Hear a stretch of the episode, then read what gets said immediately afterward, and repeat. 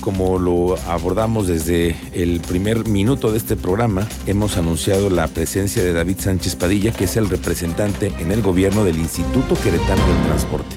¿A qué te refieres a ello? Pues a todo lo que tiene que ver con la política del transporte en esta ciudad, en la zona metropolitana y cómo eh, ir paso a paso para el tema de la mejora del transporte público, que es pues eh, una arteria importantísima de esta ciudad. David Sánchez Padilla, muchas gracias, mucho gusto y muy buenas tardes. Miguel, muchísimas gracias, muchas gracias por recibirnos, un saludo a tu auditorio, por supuesto, y encantados, encantados de estar por aquí, encantados por esta oportunidad de poder comunicar con la gente, acercarnos, y así como lo dices, pues no solamente es el tema de, eh, bueno, es totalmente el tema de transporte, lo que regulamos desde el instituto, eh, nos toca participar dentro del tema de transporte de personal, el tema de taxis, el tema de grúas, el tema de corralones, este, muchísimas cosas. Transporte escolar, hoy un tema muy sensible dentro de este tema de la pandemia que ha sido bastante afectado por ahí y por supuesto el, el, más grande que es el tema de transporte público dentro de todos los municipios. Bueno, dicen en el gabinete que es la rifa del tigre, ¿no? Porque es el cargo en el que llegan más quejas, en el que hay más complejidad, en el que hay que lidiar con muchos, muchos factores, como lo dices tú, no solo el tema, el, tema económico, sino también el tema de los choferes, los ciudadanos, que tengamos buenas prácticas todos, que no nos pasemos el alto, que, nos, que utilicemos el cubrebocas. Vamos, hay muchísima gente que confluye en el trabajo que tú estás teniendo. Como bien lo dices, es, es un tema bien integral y no solamente es nosotros como autoridad o el transportista, es algo que vivimos y convivimos con el ciudadano día a día.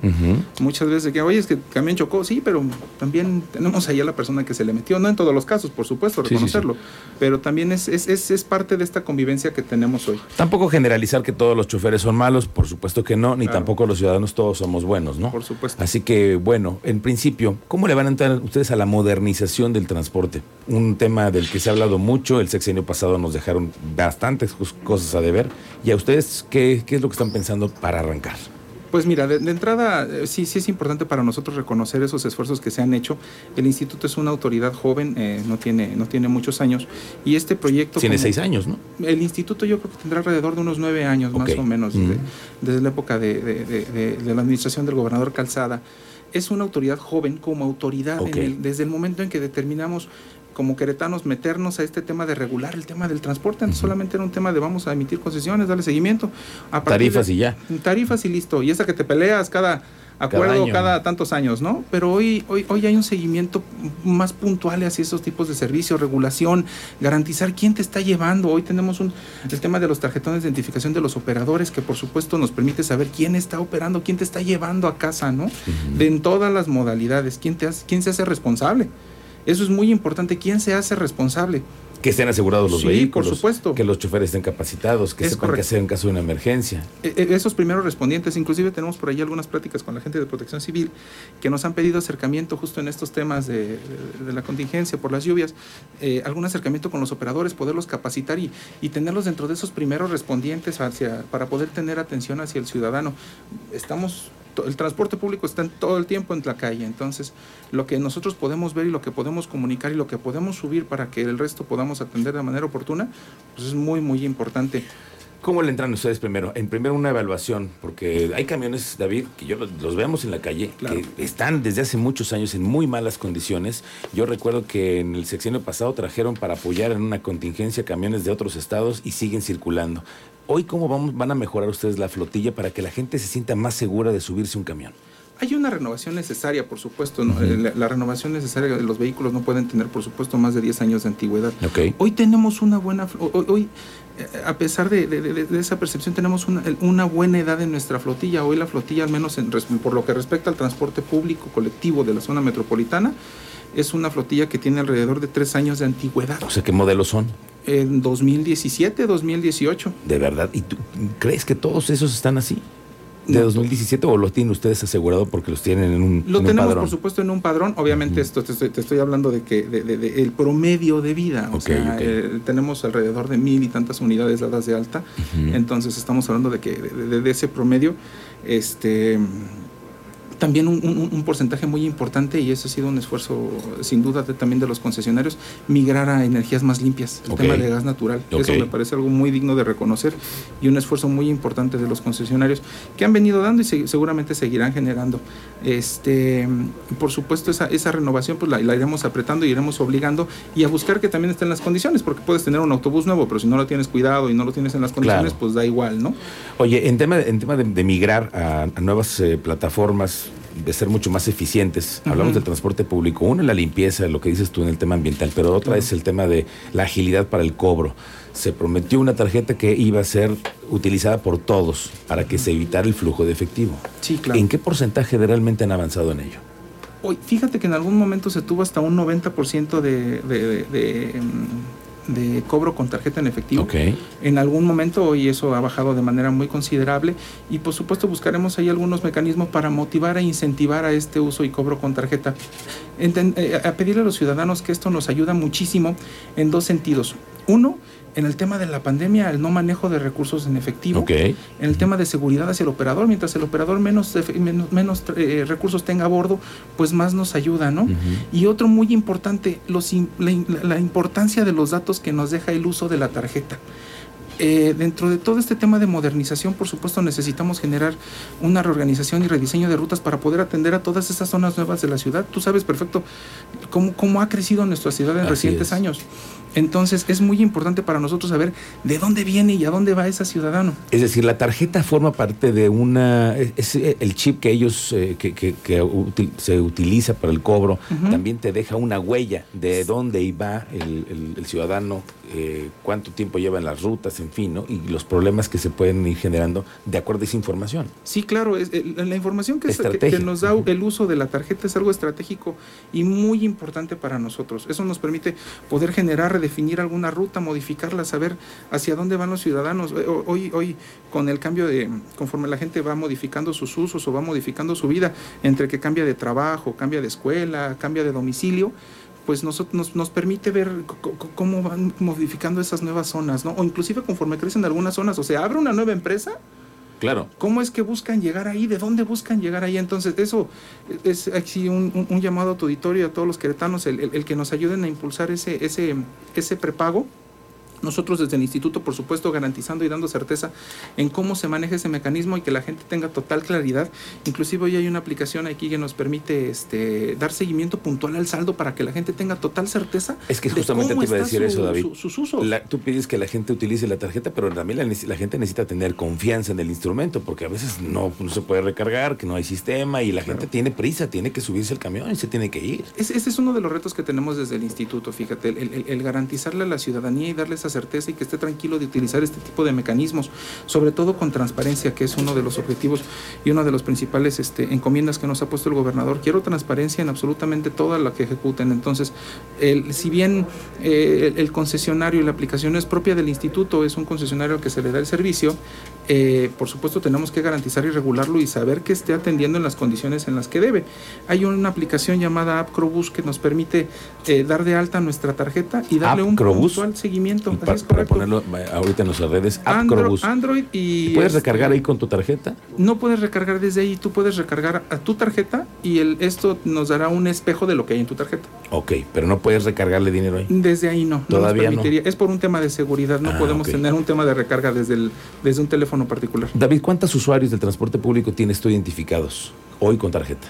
Hoy con tarjeta tenemos alrededor de 600, en su momento llegamos a tener más de 500 más de 500 mil tarjetas. 500 mil tarjetas circulando en Querétaro con no todo el tiempo están en uso pero o sea, podemos si, si una persona hoy desempolva su tarjeta y la saca y la usa sin ningún problema lo puede volver a hacer. Si decide el día de mañana ir a cualquier tienda de conveniencia o a cualquiera de uno de los cajeros puede perfectamente reactivar su tarjeta sin ningún problema en el Instituto Querétaro del Transporte les va a tocar a ustedes regir esta nueva disposición de la que habló el gobernador Curi cuando tomó protesta, que anunció, Cristian, dos pesos la tarifa para grupos vulnerables.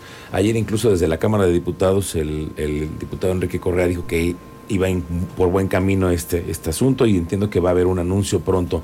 Eh, ¿Cuántas personas en este, en este grado de vulnerabilidad o este sector, cuánta gente representa para ustedes? Hoy, eh, bueno, eh, más bien lo que tenemos como un padrón, Hoy te podría decir que hay este 350 mil más o menos usuarios que utilizan la tarjeta, que tienen una tarjeta preferente. Okay. En su momento se generó un padrón para que fueran beneficiarios es la que tiene la Secretaría de Desarrollo Social. Es correcto, y ese padrón es alrededor de 120 mil. Entonces, acláralo, hay un padrón total de gente que tiene una tarjeta de preferente, pero que, que, es beneficiaria únicamente este, ese, ese, ese, ese, padrón. Es correcto. Y la gente que nos está escuchando y que ya ah, ah, sabe que viene este anuncio, ¿cómo le van a hacer para poder tener esa tarjeta? Ahí, en eso, eso me gustaría mucho, es, es uno de los, el gobernador nos ha urgido en, en atender de manera puntual este tema. Eh, les tendremos algunas muy buenas noticias en los próximos días. Nos gustaría mucho que el gobernador sea quien lo anuncie, toda vez que ha sido uno de sus temas primordiales. Ha sido algo por lo que vamos en buen camino. Hemos, por supuesto, tenido contacto con una, total disposición y una gran participación con el área de, con la con la Secretaría de, Desarrollo Social, eh, eh, que a partir de este, con el secretario Agustín Dorantes, con por supuesto el área de finanzas, planeación, que nos ha, nos ha generado ahí algunos indicadores con lo que vamos a poder seguir a este, a este programa y también con los diputados los diputados que tienen que ver a partir de la comisión. Es un eh, digo lo que hemos platicado con Enrique pues ha sido un interés genuino por él por su parte por representación de su distrito el dar seguimiento al puntual al tema no él participa el presidente de la comisión de movilidad de la, de la cámara de diputados eh, de, la legislatura perdón eh, es parte del es como, funge como un invitado dentro del consejo de administración del instituto. Por eso sabe muchas cosas Enrique Correa del tema del transporte. Más bien por eso está muy enterado. David antes de que te vayas las rutas por ejemplo cómo se van a mejorar. Tenemos quejas del Marqués, de Santa Bárbara, de Corregidora, de muchos lados, pero ¿cómo ustedes atienden esta problemática de falta de rutas? Más que, más que una falta de, de, rutas, más bien hoy tenemos que hacer una, una reorganización de estas y a través de, este, por ejemplo, este tema del uso de la tarjeta, es uno de los tantos mecanismos junto con algunos estudios eh, de origen destino que nos permitirá hacer esa, esa constante modificación. Eso no es algo que nos pasa de un día para otro. A conforme crece la ciudad, nosotros tenemos que hacer de manera constante y permanente ese rediseño de rutas y tratar de buscar alcanzar, alcanzar algunos puntos y evitar que estas rutas sean muy largas. Perdón, rapidísimo. Y es que es la constante del auditorio. Exactamente, ese es, el cómo. Porque se dice, pero ¿cómo, se, va a hacer? ¿Van a ustedes a hacer algún estudio? a la gente se le va a preguntar en cómo es para reorganizar las rutas. Eso se hace de manera constante y permanente, eso tiene que ser totalmente permanente y ahí encontramos dentro del concesionario una disposición total para hacerlo. Eso, nos permite recortar algunas rutas, generarles unos mejores recorridos de acuerdo a lo que vemos dentro de esos orígenes destino y que nos permite brindar un mejor servicio al ciudadano. Esa es una herramienta y algo que va de la mano entre nosotros, el concesionario y el ciudadano. Es para nosotros muy, muy, muy importante lo que tiene que opinar el ciudadano. El gobernador pues nos ha sido muy, muy claros en que nos tenemos que poner en el zapato del ciudadano. Estar en la calle, escucharlo y estar ahí. Yo creo que poco voy a poder resolver desde un escritorio si no es que estamos en la calle escuchando y viendo esto y dándole resolución puntual. Pero esto importante para nosotros es que es algo que se tiene que hacer de manera permanente y constante en un trabajo tanto ciudadanos, iniciativa privada con, a través de los concesionarios y por supuesto nosotros desde la administración pública. David, te voy a dejar eh, ahora que vienes con todo tu equipo para que te lleves todas estas quejas porque la gente en redes sociales nos pregunta, Jorge Hernández, mayor frecuencia en las rutas, sobre todo en horas pico, claro. Eh, más nuevos y más limpios los camiones, ampliar la cobertura, en fin, hay muchas quejas, Cristian. Sí, el 80% de los mensajes que usted está viendo aquí. Quejas y sugerencias, también, no quisiéramos decir que son puras quejas, ¿no? hay gente que también tiene mucha participación, que dicen hay que mejorar la frecuencia, urge cada 10 minutos máximo. Ah, por favor, les pedimos aire acondicionado en las, en las unidades. Entendemos que esto es un tema no solamente de ustedes, sino de los concesionarios y de todos. Y lo que buscamos siempre será, pues, obviamente cada quien tiene su, particular eh, solicitud o necesidad, pero entendemos que tenemos que atender a la mayoría. Lo que buscamos como colectivo y como ciudadanos, pues es atender a esa mayoría. Pues y nosotros eh, mantenernos, eh, esto que, me, que, nos compartan ha sido, es algo que queremos hoy cambiar, hoy, hoy mejorar desde el instituto el ser cercanos al ciudadano, el ser sensibles.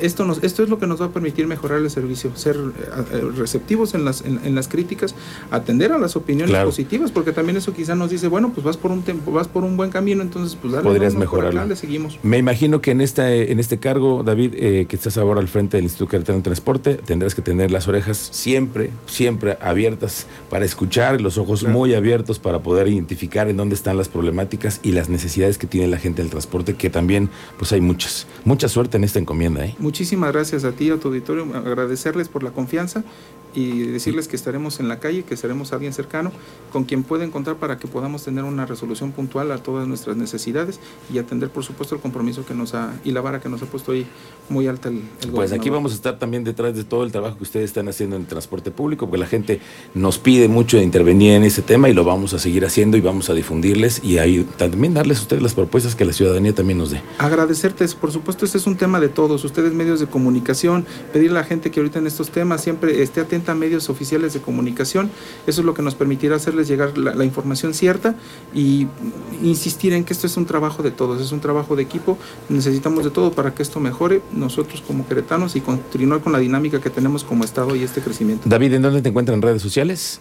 Claro que sí, a través de eh, el, el, instituto, bueno, tenemos este a través de Facebook como estamos como Instituto Queretano del Transporte, a través de Twitter estamos como arroba IQT-redes y este, esos son los canales oficiales y también tenemos un teléfono de atención ciudadana que es el 211-7000. Cualquier, 211-7000. Cualquier problema, cualquier tema, cualquier necesidad, este, podemos dar una resolución puntual desde ahí. Muy cualquier bien. tema de información también y próximos a abrir por ahí un canalito de, de un número de WhatsApp también para que podamos... Este, Eso sería muy bueno también para que ustedes vean, palpen ustedes lo que es el tema del transporte aquí. No, lo nosotros. compartimos en estos días. Muy bien, estamos contigo. Gracias David Sánchez Padilla, director del Instituto Queretano de Transporte. Muchas gracias por venir esta tarde. A ustedes, muchas gracias por la apertura.